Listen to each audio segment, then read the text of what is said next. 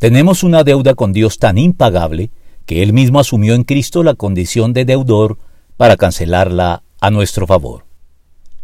Contra toda lógica humana, en el cristianismo el acreedor, es decir, Dios, asume voluntariamente la condición de deudor hacia sus deudores los hombres. En efecto, el pecado es una deuda que hemos contraído con Dios, agravada por el hecho de nuestra incapacidad de saldarla con nuestros propios recursos, y que por el contrario se incrementa día a día sin que podamos acudir a nada para mitigarla, haciendo de Dios nuestro acreedor por excelencia.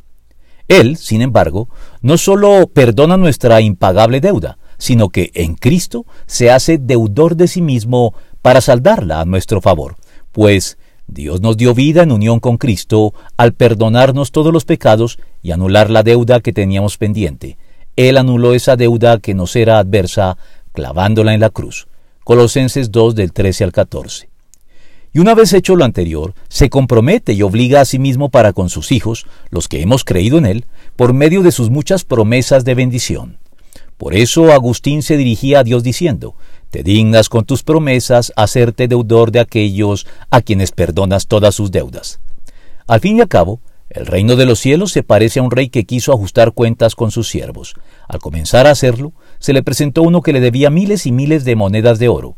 Como él no tenía con qué pagar, el Señor mandó que lo vendieran a él, a su esposa y a sus hijos, y todo lo que tenía, para así saldar la deuda. El siervo se postró delante de él. Tenga paciencia conmigo, le rogó y se lo pagaré todo.